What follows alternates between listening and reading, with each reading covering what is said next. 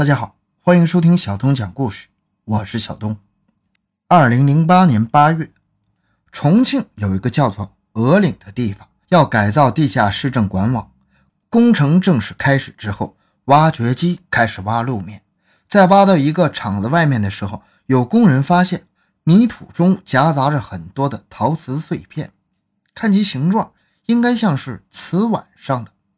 瓷碗本来就很常见，大家谁也没在意。可是往后挖，越挖越多，似乎是有人故意把大量的碗埋在下面的。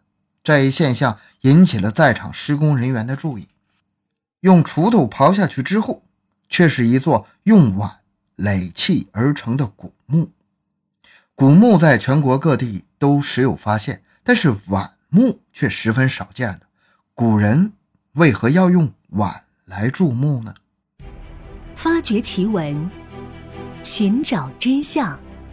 更多精彩，请关注同名微信公众号“小东讲故事”。本节目由喜马拉雅独家播出。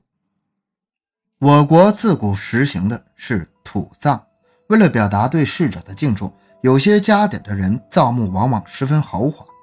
帝王之墓自然不必说了，在民间也是相互比拼，久而久之就形成了这样一种习俗。墓室若是造的简陋的，似乎就对不起先人了；而造的豪华的坟墓，不光能够体现生者对死者的敬爱程度，更能体现出了造墓者的富有。坟墓造的越豪华、越光彩、越有脸面，这种心理其实在今天也十分普遍，古时候也是如此。从明朝到民国，各个民族、各个地区的各个阶层，无论是富的还是穷的，只要是死人了，无不竞相以厚葬为荣。没钱的，借钱也要大摆宴席，哪怕是负债累累，也要停尸数日，请和尚或道士做水陆道长，并且要请所有的亲朋好友吃喝玩乐。丧事毫无悲伤之情，让活人吃饱喝足了才算圆满。到了清朝及民国初年，有些人已经不满足于请客吃酒、做水陆道场这些老传统，就像结婚一样。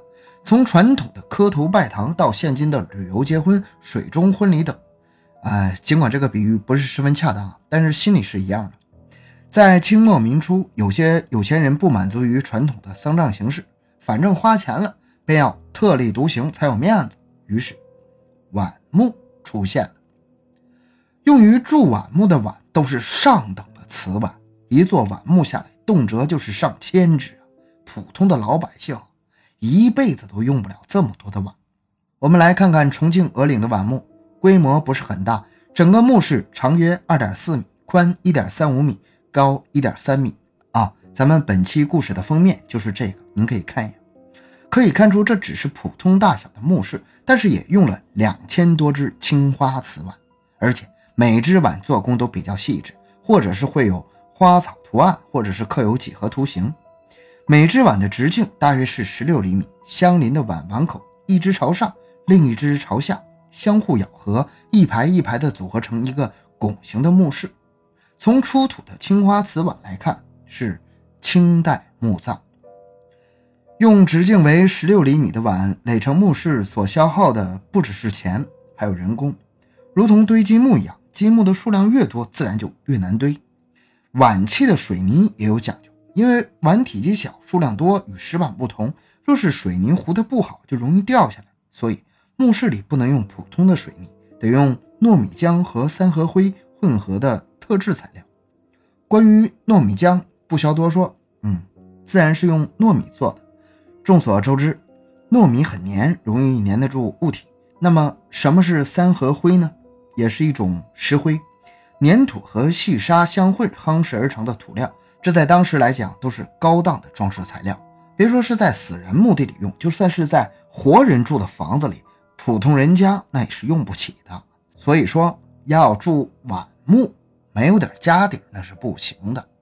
可惜的是，鹅岭的这座晚墓虽说制造工艺讲究，成本较高，但是在发现之前已然被盗，可见花尽了心思，耗尽了钱财，最后却也难免遭劫。值得注意的是。鹅岭的碗不是最大的，还有比这更大、更豪华的。二零一三年四月，在四川平昌县有一个叫做白衣镇的地方，有一个花木种植场。这一天，有一名工人在清理闲置的土地，打算清出来之后种上新的花木。在挖土机挖的时候，突然挖出了大量的青花瓷碗和酒杯。工人意识到这可能是无意中挖到文物了，就报告了文保单位。相关专家到场之后，就对这里进行了挖掘，却没想到挖出了两座碗墓，它们紧挨在一起。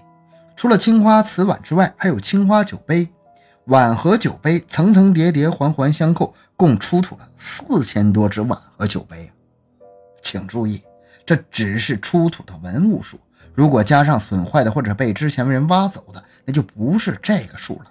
我们可以想象一下，用酒杯和碗砌成了一座墓室，那该工程是何等的巨大呀！